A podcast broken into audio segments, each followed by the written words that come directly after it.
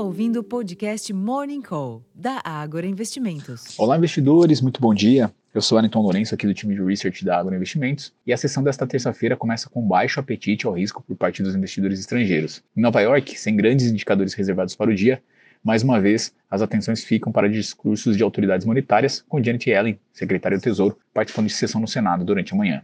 Assim, os rendimentos dos Treasuries mostram algum alívio nesta manhã, ao passo que os índices acionários negociam próximos à estabilidade, com um viés negativo.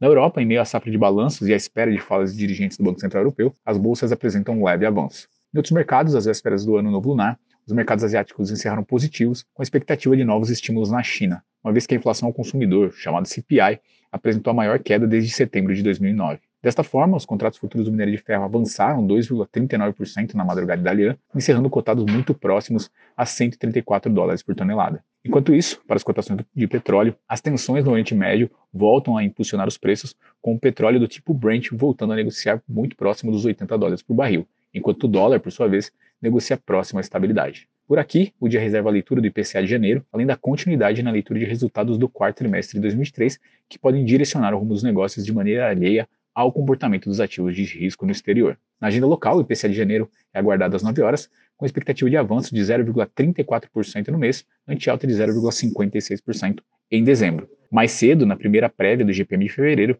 o indicador de inflação recuou 0,44%, com queda inferior à leitura de janeiro, quando o indicador declinou 0,67%. Na agenda local, são aguardados os dados de produção e vendas de veículos em janeiro, às 10 horas da manhã, e o fluxo cambial da última semana, às 14h30. Além disso, o Tesouro fará leilão às 11 horas da manhã de LTN e NTNF. Entre os eventos, hoje está programado o primeiro encontro do G20 Social às 10 horas da manhã e haverá reuniões da ANP às 14 horas e do Conselho da Anatel às 15 horas. Na safra de balanços, após o fechamento dos negócios, Banco do Brasil, Multiplan e CCR publicam seus números do quarto trimestre do ano passado, enquanto que a Petrobras divulgará o relatório de produção e vendas do mesmo período. Nos Estados Unidos, a agenda reserva os pedidos de auxílio-desemprego às 10 horas e os estoques no atacado de dezembro, ao meio-dia. Contudo, o destaque fica para a participação de Janet Yellen no Senado e discursos de dirigentes do Fed ao longo do dia. Já no velho continente, a dirigente do Banco Central, Catherine Mann, ao meio-dia, e o economista-chefe do BCE, Philip Lane, ao meio-dia e 30,